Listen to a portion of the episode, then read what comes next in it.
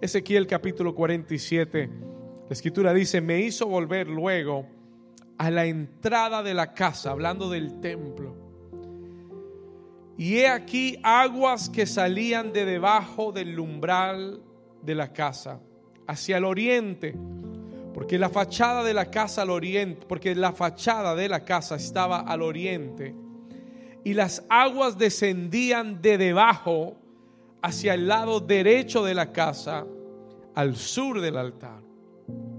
Y me sacó por el camino de la puerta del norte y me hizo dar la vuelta por el camino exterior, fuera de la puerta, al camino de la, de la que mira al oriente. Y vi que las aguas salían de, del lado derecho. Por eso yo creo que este lado derecho está más avivado. Amén. Algo tiene el Señor con el lado derecho. Y salió el varón hacia el norte llevando un cordel en su mano. Escuche esto. Y midió mil codos. Y me hizo pasar por las aguas que llegaban hasta dónde? Hasta los tobillos. Y midió otros mil. Y me hizo pasar por las aguas hasta las rodillas. Y, midió luego otros mil. Y me hizo pasar por las aguas hasta los lomos y midió otros mil. Léalo conmigo, lea el versículo 5 conmigo. Dice, y midió otros mil y era ya un río que yo no podía pasar porque las aguas habían crecido de manera que el río no se podía pasar sino a nado. Y me dijo, ¿has visto, hijo de hombre? Y después me llevó y me hizo volver por la ribera del río y volviendo yo vi que en la ribera del río había muchísimos que árboles a uno y a otro lado. ¿Sabe que en la Biblia los árboles representan los hijos de Dios? ¿Sabe que en la Biblia los árboles son representados por aquellos que aman la presencia de Dios? el profeta ve en la visión que en este río que sale del templo a un lado y a otro, hay muchísimos árboles que están plantados. Versículo 8. Y me dijo, estas aguas salen a la región del oriente y descenderán al Arabá y entrarán en el mar y entradas en el mar recibirán sanidad las aguas. Lea el versículo 9 conmigo. Dice, y toda alma viviente que nadare por donde quiera que entrar en estos dos ríos, ¿qué sucederá? Dígalo fuerte, ¿qué sucederá? Y habrán muchísimos peces por haber entrado allá estas aguas y recibirán sanidad y vivirá todo lo que entrare en este río. Diga conmigo, y vivirá todo lo que entrare en este río. ¿Cuántos quieren entrar en ese río hoy? Versículo 12, y aquí terminamos. Y junto al río, en la ribera, a uno y otro lado, crecerá toda clase de árboles frutales, y sus hojas nunca caerán ni faltará su fruto. A su tiempo madurará, porque sus aguas salen del santuario y su fruto será para comer y su hoja para medicina, dice el Señor. ¿Cuántos dicen amén? Dale un aplauso fuerte a la palabra del Señor y dile a tu vecino, hoy vamos a andar en el río del Espíritu. Puedes tomar tu lugar. You may be seated. Aleluya. El Señor no quiere que tengamos solamente experiencias con Él. El Señor no quiere que solamente tengamos toques de Él. Escúcheme por un momento. You could leave the piano just a little bit louder for me. Él quiere que aprendamos a vivir en los ríos del Espíritu Santo. Los hijos de Dios son como árboles plantados junto a las corrientes de aguas. Y en este versículo dice esas corrientes que salen, esos ríos que salen de su templo, de su casa. La semana pasada mientras yo estaba ministrando en este lugar y la presencia del Señor estaba corriendo, el Señor me habló en, ese momento y me dijo, David, están comenzando a abrirse las fuentes desde el templo, desde la casa de Dios. Alguien dice amén. Están comenzando a abrirse esos ríos para los sedientos que van a salir de la casa del Señor. That are going to come out of the house of the Lord. Y el Señor me decía lo que vivieron la semana pasada, lo que experimentaron el domingo pasado, solamente es hasta tus tobillos. Todavía no hemos visto la mayor gloria que el Señor traerá. Alguien dice amén. Todavía no hemos visto la mayor gloria que va a venir sobre la faz de la tierra. Porque déjeme decirle algo, esto no es algo solamente para New Season, esto no es algo que, le, estoy diciendo del Señor para esta iglesia nada más. El Señor va a desatar ríos sobre su iglesia en la tierra. Yo creo que vienen ríos de avivamiento para ti, para tu vida, para tu casa, para tu familia. Ríos de avivamiento. El Señor no quiere que aprendamos a tener simplemente toques. Él quiere que aprendamos a ser plantados junto a esas corrientes de agua viva. En este capítulo 47, escúcheme por un momento, voy a ser breve, pero quiero que usted entienda lo que es el río que él habla en Ezequiel 47. El profeta tiene una visión divina aun cuando Israel estaba cautivo en Babilonia, Dios le da esta visión. Y es una visión del templo, del nuevo templo que iba a ser construido en Jerusalén. Y en esta visión Dios le da medidas. Si usted lee los capítulos 40 al 48 de Ezequiel, Dios le da a Ezequiel una visión del templo, de cómo va a restaurar a Israel, cómo va a restaurar la casa de Dios. Y en el capítulo 47, el Señor lleva a Ezequiel a la entrada del templo. Y en aquella visión, escuche esto, él ve unas aguas que comienzan a salir por debajo de las puertas del templo. Él comienza a ver aguas que están saliendo por debajo del umbral de la puerta del templo. Y dice en el versículo 3 que él fue guiado a recorrer esas aguas y a medida que él iba avanzando en las aguas, el río iba creciendo. En el versículo 3 dice que llevando un cordel en su mano midió mil codos y me hizo pasar por las aguas hasta los tobillos. En el versículo 4, después de, recorrer otros mil codos, dice que ya no llegaban a los, a los tobillos, sino que ahora llegaban a sus rodillas. Diga conmigo, el río está creciendo. Después de esto llegaron hasta sus lomos el río iba creciendo. Yo creo que lo que Dios va a hacer en nuestros días será llevarnos de gloria en gloria. Yo creo que desde este momento en adelante tu vida en Dios va a crecer y no vas a retroceder. Tal vez en el pasado tuviste ataques y batallas que te hicieron retroceder.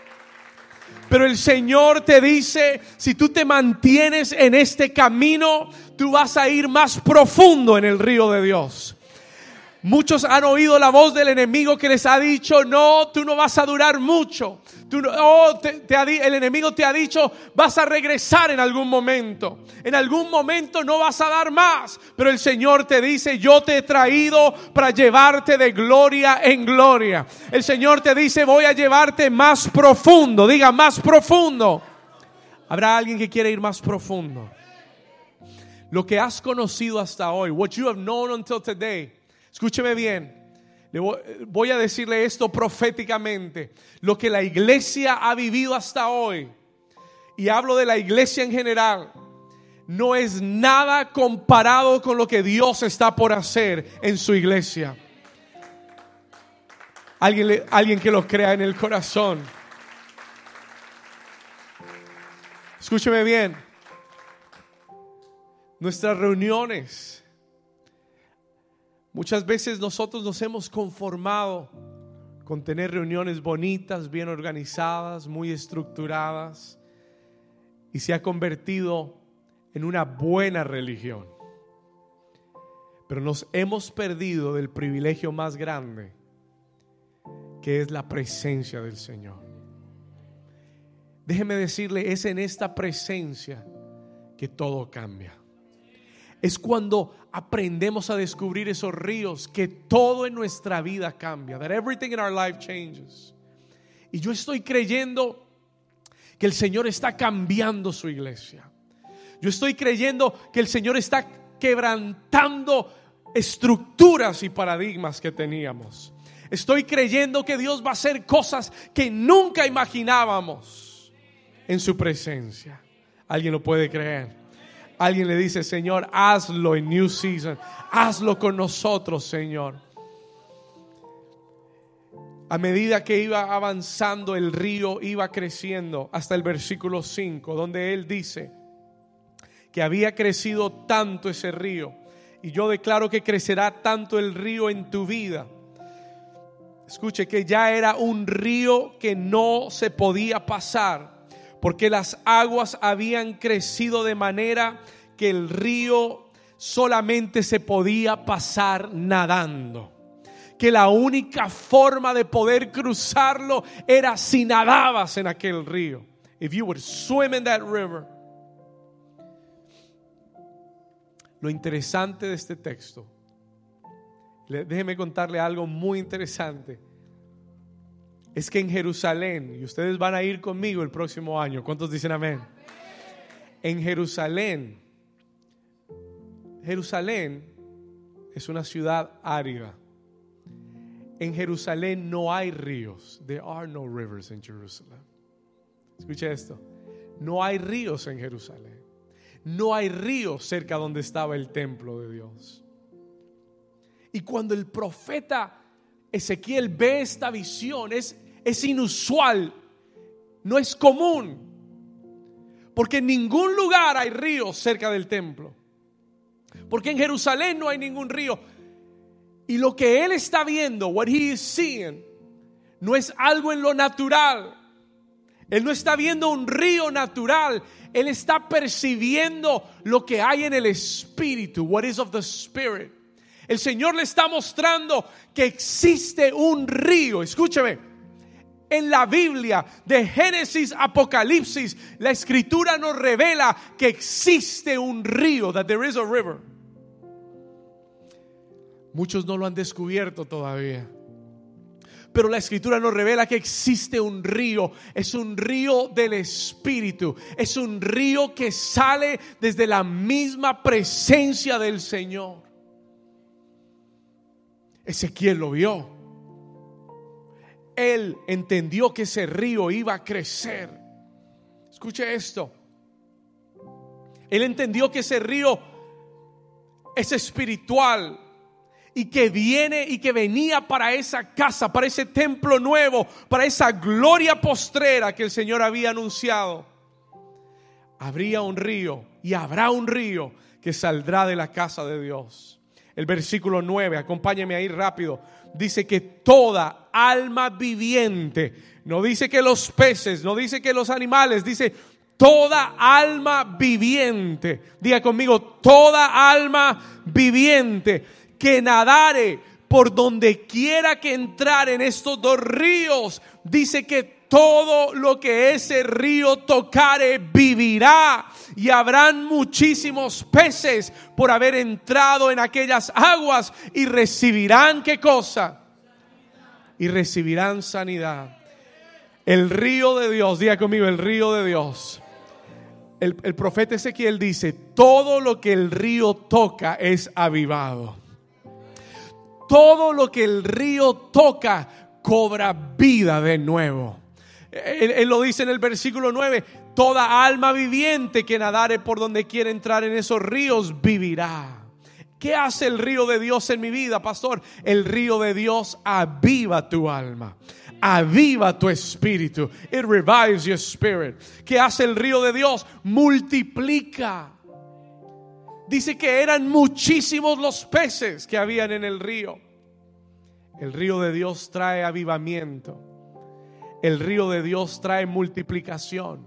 Y por último dice que el todo era sanado el río de Dios trae sanidad a tu cuerpo, trae sanidad a tu corazón.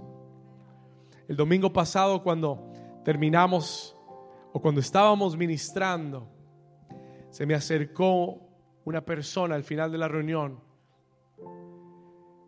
Esta persona había venido hace meses atrás a nuestra reunión de domingo de resurrección. Me dijo, pastor, ¿usted se acuerda de mí? Hace tres meses atrás usted oró por mí. En el domingo de resurrección me habían pronosticado cáncer terminal. Mi cuerpo invadido de cáncer. Los doctores le dijeron tienes tres meses de vida. Three months to live. Ella me dijo, ya voy en el cuarto mes. La semana pasada estaba en el hospital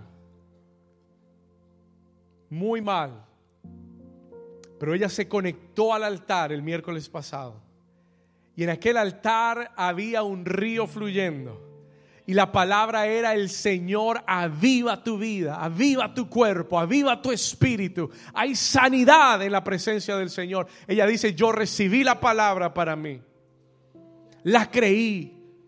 Al día siguiente, el doctor entró a su, a su, cuarto con unos nuevos exámenes, le dijo, todos tus niveles subieron de 1 a 10, se multiplicaron de un día para otro. Y le dijo, es tanto que esta tarde te vamos a dar de alta para que regreses a casa. Nosotros creemos que el río, todo lo que toca, será sanado. Alguien le da un aplauso fuerte al Señor. Stage 4 cancer. Sanado por el río de Dios. Aquí hay testimonios de personas que han recibido sanidad en su cuerpo. Tocados por la presencia del Señor. Eh, aquí hay múltiples testimonios de cáncer que ha sido sanado por el río de Dios. Alguien dice gracias Señor. Todo lo que el río tocare será sanado. Will be healed. Ezequiel no fue el único que vio el río de Dios. En el Salmo capítulo 65, anote este salmo, por favor. Le voy a decir qué más hace este río. ¿Quién más vio este río en la Biblia? En el Salmo 65, David tiene una visión del río. Psalm 65, verse 9 and 11, 9 through 11. El salmista David dice, visitas la tierra y la riegas y en gran manera la enriqueces. Miren lo que dice, ¿con el qué? Léalo fuerte, ¿con el qué? Con el río de Dios lleno de qué cosa? De aguas, preparas el grano de ellos, dice, cuando así la dispones. Versículo 10, verse 10 haces que se empapen sus surcos, haces descender sus canales, la ablandas con lluvias, bendice sus renuevos. Y el versículo 11, léalo conmigo, dice, tú coronas el año con tus que bienes y tus nubes destilan grosura. Diga conmigo, el río de Dios enriquece la tierra. Lo que entra en el río es enriquecido. Lo que entra en el río es prosperado. Alguien dice amén. David dice, con el río de Dios empapas la tierra, llenas la tierra, sus surcos son llenos con tus ríos. Enriqueces la tierra con el río de Dios. En el Salmo capítulo 46, versículo 4 al 5, Asaf, uno de los músicos principales de David, escribe, y dice, del río sus corrientes alegran la ciudad de Dios. el santuario de las moradas del Altísimo. El río de Dios, mira lo que dice, Dios está en medio de ella, no será conmovida, Dios la ayudará al clarear la mañana. El versículo 4 dice, una vez más, del río sus corrientes, que hacen? que hacen? Alegran la ciudad de Dios. Diga conmigo, el río de Dios trae el gozo de Dios. ¿Sabe lo que yo pensaba en estos días? You know what I thought? Yo pensaba, si el diablo es capaz de deprimir y oprimir la gente, si el diablo eh, eh, en los tiempos en los que vivimos tiene a tanta gente atormentada y, y deprimida, ¿cuánto más podrá el Espíritu Santo de Dios llenar de gozo y de alegría a aquellos que nadan, que brincan en el río de Dios? Alguien dice amén. Yo declaro que en esta mañana el Señor va a sacar toda depresión y toda opresión de tu vida y que el gozo de Dios, el gozo del Espíritu va a llenar tu corazón. Alguien dice amén a eso. Alguien le da un aplauso fuerte al Señor. El apóstol Pablo lo dijo. El reino de Dios no es comida ni bebida, sino gozo, paz, justicia en el Espíritu Santo. Alguien dice amén. Ese es el reino de Dios. That is the kingdom of God. El reino de Dios es gozo. Aquellos que viven en el río no pueden estar deprimidos. Aquellos que viven en el río no, no hay lugar para la depresión. ¿Alguien dice amén? No hay lugar para la opresión en tu vida. Porque el río de Dios alegra la ciudad de Dios, alegra al pueblo de Dios. Daniel tuvo una visión del río pero Daniel dice en Daniel capítulo 7, versículo 10, mire, esta, mire este versículo, dice, un río de fuego procedía y salía de delante de él. Daniel vio un río de fuego que salía delante de la presencia del Señor y millares de millares le servían. Y millones de millones asistían delante de él. Y el juez se sentó y los libros fueron abiertos. ¿Cuántos dicen amén? Daniel, Daniel vio un río de fuego que salía del trono de Dios. ¿Sabe para qué es el río de fuego? Para encender el corazón con el fuego de Dios. ¿Sabe para qué es ese río de fuego? Ahí lo dice Daniel. Millares le servían. Cuando tú entras en ese río de Dios, tu corazón es despertado para servir a Dios. Tu corazón, alguien dice amén. Tu corazón es despertado, es encendido en fuego para servirle a Dios. To serve the Lord. El apóstol Juan en el Nuevo Testamento, en Apocalipsis capítulo 22, tiene una visión del río. He has a vision of the river. Y en Apocalipsis 22, versículo 1 y 2, él dice, después el Señor me mostró un río limpio de agua de vida, resplandeciente como cristal, que salía del trono de Dios y del Cordero. Versículo 2 y en medio de la calle de la ciudad, a uno y a otro lado del río, estaba el árbol de la vida que produce doce frutos, dando cada mes su fruto. Y las hojas del árbol eran, escuche esto, para la sanidad de las naciones. ¿Cuántos dicen amén? Hay un río que sale del trono de Dios y es un río de sanidad. And is a river of healing para las naciones de la tierra. El Señor Jesús habló de este río. He spoke about the river. El mismo Señor Jesús en Juan capítulo 7 versículo 37. Jesús entró en el templo en una de las fiestas judías, la fiesta de los tabernáculos. Déjeme le cuento algo rápido. La fiesta de los tabernáculos era una de las fiestas más importantes judías, donde el pueblo de Israel recordaba lo que Dios había hecho en el desierto y cómo los había traído a la tierra prometida.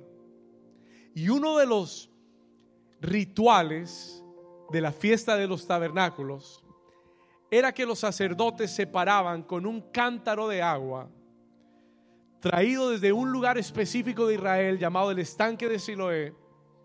Y ese cántaro era traído con agua y llevado al templo y era derramado en el templo para recordar cómo Dios de la roca había sacado agua para Israel.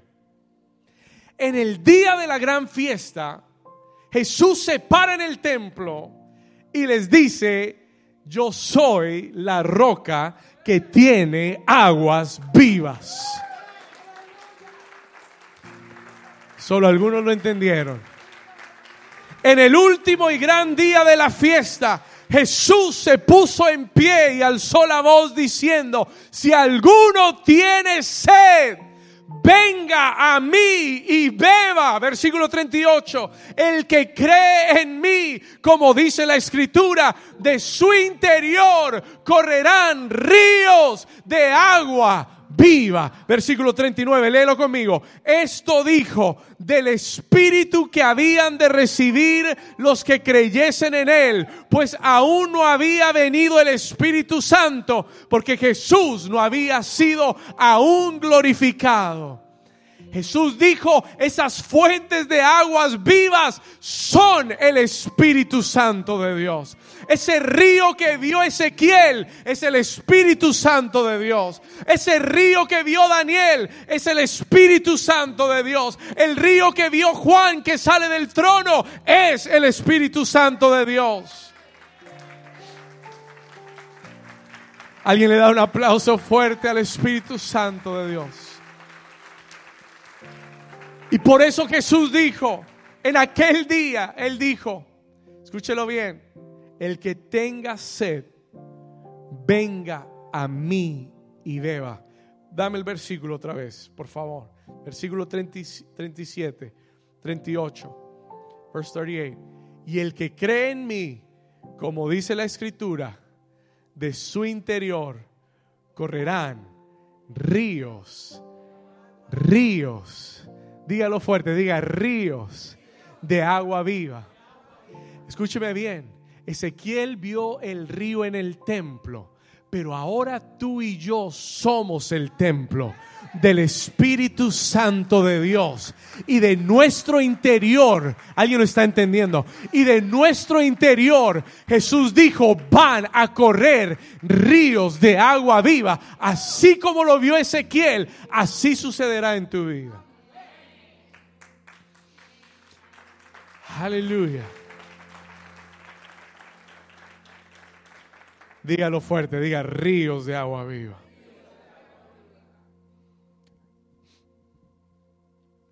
Jesús habló de estos ríos.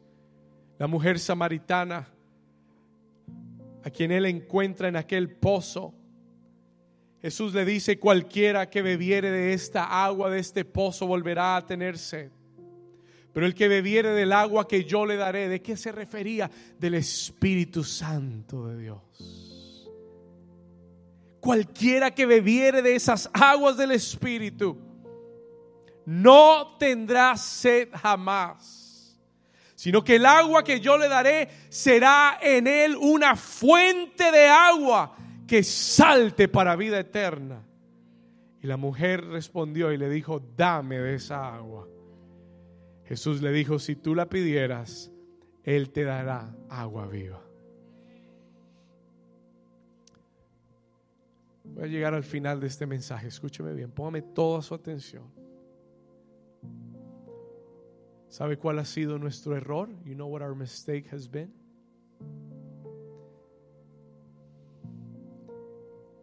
Hemos recibido de esas aguas pero hemos hecho lo que dice el profeta Jeremías. Mire lo que dice este texto en Jeremías capítulo 2, versículo 13. Ponle atención. Porque dos males ha hecho mi pueblo. Me dejaron a mí fuente de agua viva y cavaron para sí cisternas, cisternas rotas que no retienen agua. Escuche esto. El Señor dijo, les hago una denuncia. Hay dos males. El primero, me dejaron a mí. Yo soy la fuente de agua viva. Y número dos, cavaron cisternas rotas que no retienen agua. Muchos creyentes han recibido ese toque del Espíritu. Muchos creyentes han recibido esa llenura del Espíritu, han recibido el don de lenguas, han recibido dones espirituales, ministerios, palabras del Señor, y las hemos guardado y hemos cometido el error de cavar cisternas donde esas aguas no fluyen y no corren, sino donde simplemente están guardadas. Y todo toda agua que tú guardes se estanca. Y toda agua que se estanca se pudre. Y lo que el Señor te da es para que fluya y no para que se guarde. ¿Alguien lo entendió? Se lo voy a repetir una vez más. Escriba esto. Todo lo que el Señor te da, todo ese, ese, toque del Señor en tu vida, esa palabra, esos dones del Espíritu, ese llamado de Dios, no es para ser guardado en tu vida. No es para que lo pongas en un estanque y lo guardes. Lo que el Señor te da es para que fluya de tu interior como ríos de agua viva, para que corra hacia otros, para que reboses y para que otros sean llenos también de la presencia del Señor. ¿Sabe por qué perdemos las aguas? Porque las guardamos. ¿Sabe por qué perdemos las aguas? Porque cuando Él nos llena, se quedan estancadas. ¿Sabes sobre quiénes van a seguir fluyendo las aguas del Espíritu? Cuando tú tomes lo que Él te dio y lo impartas a otros. Cuando tomes el don que Él te ha dado y lo uses para su gloria. Cuando tú tomes lo que Él ha puesto en ti y lo uses para el reino de Dios. Por eso el Señor Jesús decía, el Espíritu del Señor está sobre mí y me ha ungido el Señor. ¿Para qué? Para dar buenas nuevas a los pobres, para abrir los ojos de los ciegos, para abrir las prisiones a los que están oprimidos, para sanar a los quebrantados de corazón. Para eso es la unción del Espíritu. Porque hay tanta gente seca en la iglesia, porque hay tanta gente eh, que está, perdóneme el perdóneme el término, muerta en la iglesia. ¿Por qué? Porque recibimos un toque del Señor, pero nos estancamos. Dejamos la fuente y guardamos el agua. El Señor quiere que tu vida sea como un río que de tu interior fluya lo que Él te ha dado.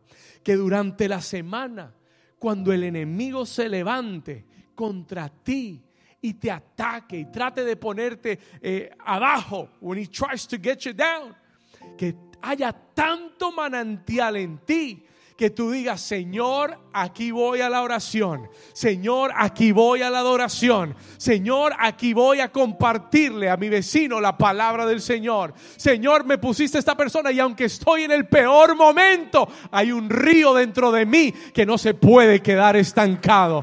¿Sabes dónde está tu victoria? You know where your victory is? Tu victoria no está en llegar el domingo a la casa de Dios. Tu victoria está en hacer lo que Dios te ha mandado hacer. Yo propuse en mi corazón hace muchos años atrás, yo entendí que el enemigo viene a tratar de quitarme lo que Él me ha dado. Yo comprendí que cuando el enemigo me atacara, yo no me iba a quedar con los brazos cruzados. Yo comprendí que cuando el, enemigo viniera contra mí, yo no me iba a poner a llorar delante del Señor. Yo entendí que iba a tomar lo que Él me había dado esa semana y lo iba a aplicar y lo iba a dar a otros y iba a predicar. Y cuando el enemigo más me ataca, es cuando yo más me muevo. Yo llamo a alguien, oro por alguien, le doy una palabra a alguien. Ese es el mejor momento para atacar en, en tu vida espiritual. ¿Alguien me está entendiendo?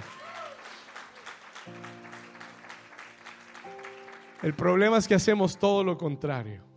Nos cerramos, nos deprimimos, dejamos que el enemigo nos haga sentir que ya no podemos.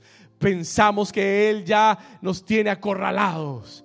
Pero cuando tú miras esas fuentes y le dices, Señor, tú abriste esa fuente en mi interior. El domingo tú derramaste esa unción en mi vida. Déjeme decirle algo, la unción no es para guardarla. La unción no es para sentirme bien. La unción no es para decir, ay, gracias Señor, porque estoy ungido. La unción es para ir a la batalla y derribar a los gigantes. ¿Alguien lo entendió? Vamos, toca al vecino y dile, la unción está en tu vida. Come on. Tell him, the anointing is in your life. Dile, la unción está en tu vida. ¿Para qué? Para pelear la batalla. To fight the battle. Para que cuando venga ese síntoma de enfermedad, tú pongas tu mano sobre los enfermos y sean sanados por el Señor para que cuando sientas la tristeza tocando la puerta de tu vida, tú digas, yo tengo el gozo de Dios y comiences a alabar a Dios y te metas en el río de Dios y salgas lleno de gozo para contagiar a otros también. ¿Usted se imagina una iglesia que viva en el río de Dios? Usted se puede imaginar una iglesia plantada junto a corrientes de aguas vivas. No habrá sol, no habrá sequía, no habrá cambio de temporada que pueda secar tu vida porque estás plantado junto a los manantiales de vida eterna. Vamos a darle ese aplauso fuerte al Señor. I want to live in the river of the Spirit. No se, no se eh, sorprenda cuando el enemigo venga después de un tiempo tan glorioso con él. Eso no debería sorprenderlo. Usted debería esperarlo. You should wait for it. Saber que viene, pero saber dónde estás plantado. Pero saber dónde estás plantado. Y saber que Él te ha dado todo lo que necesitas para vencer al enemigo. Y saber que la unción que Él ha depositado en ti es lo que hace la diferencia. Es what makes the difference.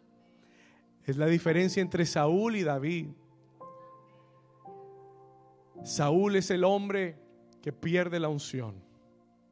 Y cuando Goliat lo desafía, aunque tiene ejércitos y aunque tiene armadura, no es capaz de enfrentarlo. Él está pensando en su mente natural, ¿cómo lo venceré? Y no encuentra la manera. Pero David es el ungido que vive en el río del Espíritu. David llega sin armadura. David llega sin experiencia de guerra. David llega con una onda y una, y una piedra en sus manos. Y le dice a Saúl, Saúl, ¿quién es ese incircunciso filisteo?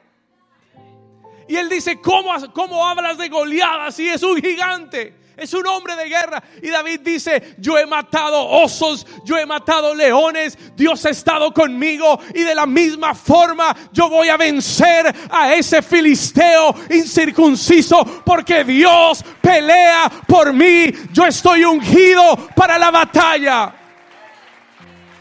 Vamos, dale tu mejor aplauso si tú tienes la unción del Señor. Diga conmigo, estoy ungido para la batalla. No para sentirte bien. No para decirle a otros, yo soy un ungido. Los ungidos se demuestran en el campo de batalla. Usted sabe quién es ungido en el campo de batalla. No en la iglesia el domingo. En la iglesia el domingo todos son ungidos. Todos están bajo la gloria del Señor. Es el lunes en la oficina. Es el martes en la casa con tus hijos. Es el miércoles cuando tengas que pelear con ese problema con el banco, el jueves cuando el abogado te llame, el viernes cuando te cobren la renta, ahí sabemos quién es ungido. Alguien dice amén. Toca al vecino y dile, creo que esta palabra es para ti. ¿Cuántos dicen amén?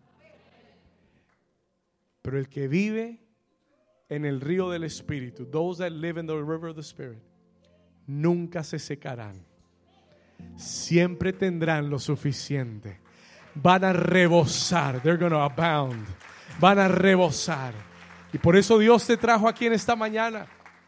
Porque Él quiere enseñarte a vivir en los ríos del Espíritu. Quiero darle tres, tres palabras y vamos a orar. Three words and we're going to finish. Hay tres palabras griegas que encontré en el Nuevo Testamento para describir a aquellos que aprenden a vivir en, en, el río del Espíritu. La primera, first word, anótelas. La primera palabra, vamos a ponerla aquí arriba, es la palabra peripateo. En Gálatas capítulo 5, versículo 16, peripateo, dice, andad en el Espíritu. Andad, y esa palabra andad es la palabra en griego peripateo, andad en el Espíritu y no satisfagáis los deseos de la carne.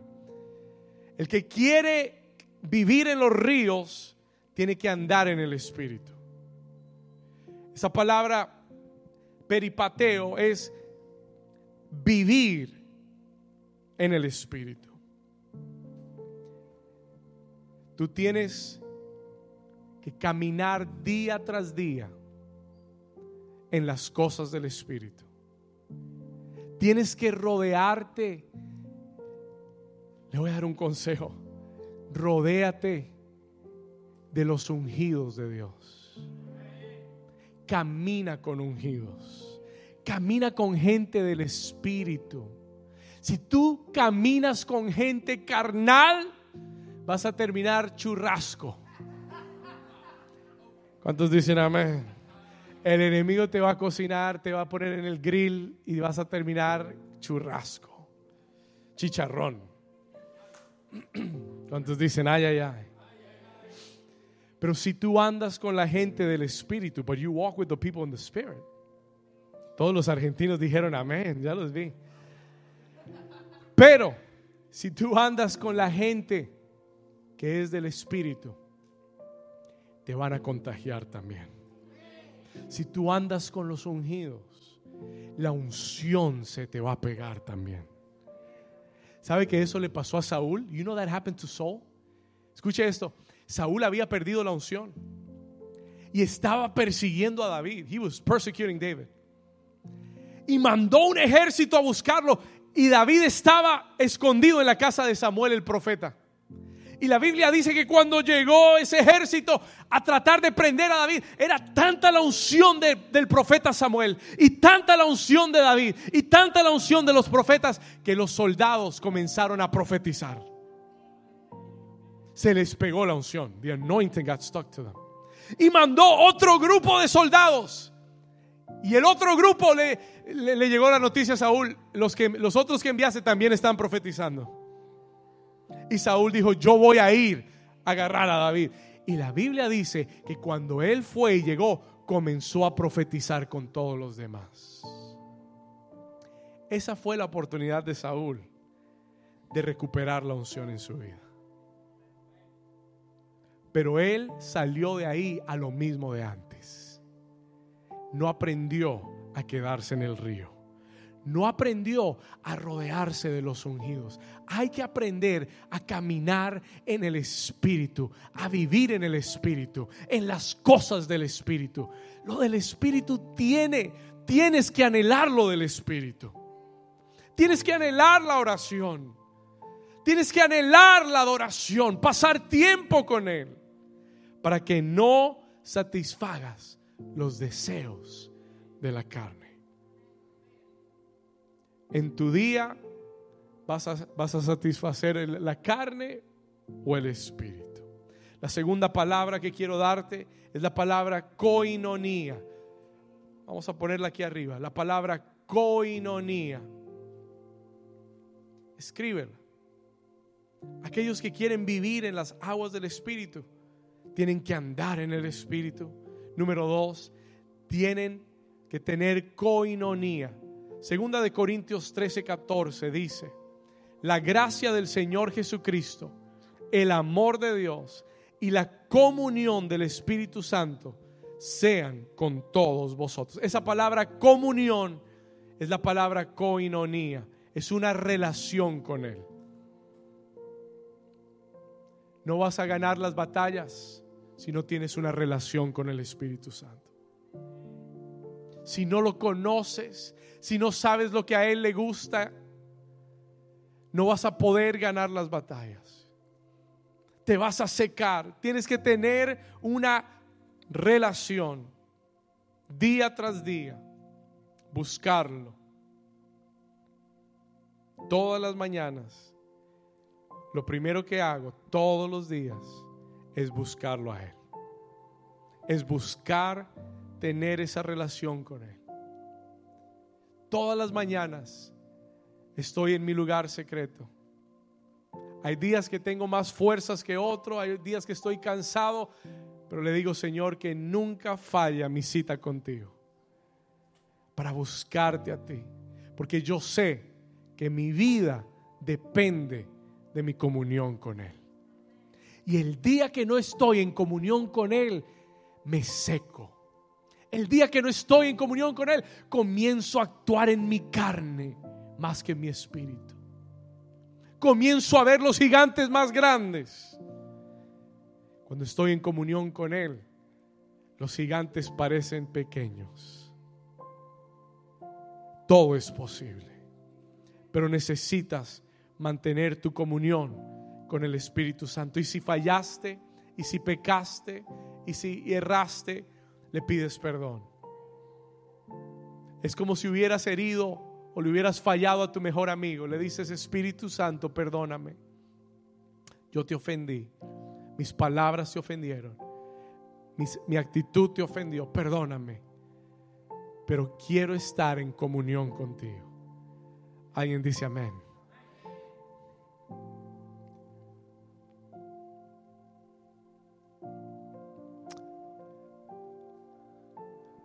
Cierra tus ojos, iglesia. Vamos a terminar ahí. We're going to finish there.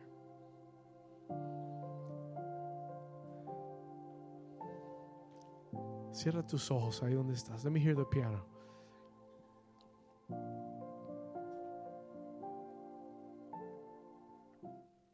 Let me hear the piano, please. Espíritu Santo de Dios. Sabe, muchas veces lo hemos ofendido lo hemos dejado a un lado. Hemos perdido esa comunión con Él. Y nos preguntamos por qué estoy tan seco.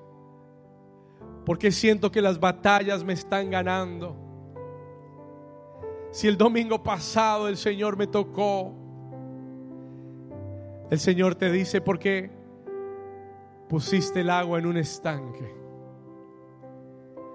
Cuando Él quería que fluyera como un río.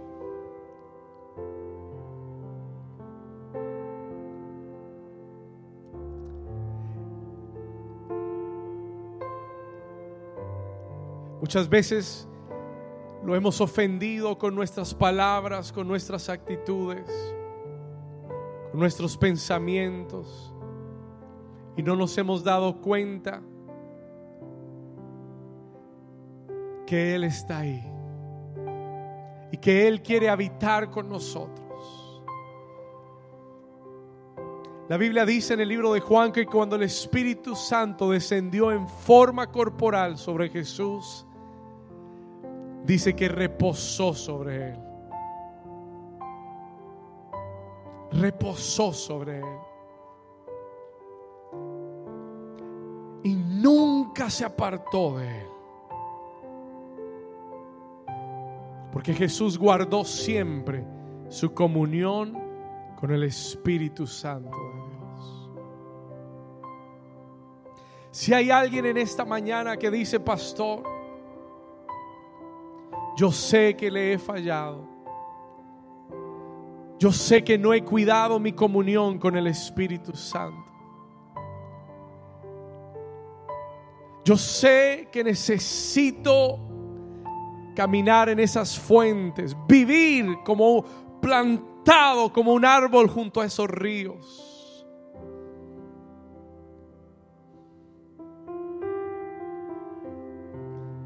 Voy a pedirte que te pongas de pie ahí donde estás. Todo aquel que dice, pastor, yo sé que necesito vivir en esas fuentes de agua viva. Ahí donde estás, levanta tus manos. Lift up your hands where you are. Hoy el Señor quería enseñarte no a tener una experiencia con Él. Quería enseñar, quiere enseñarte a vivir con Él, a caminar con Él. Todos los días, a estar plantado junto a esos ríos de aguas vivas y tendrás sanidad y tendrás gozo y serás enriquecido. Hoy tendrás para dar a otros.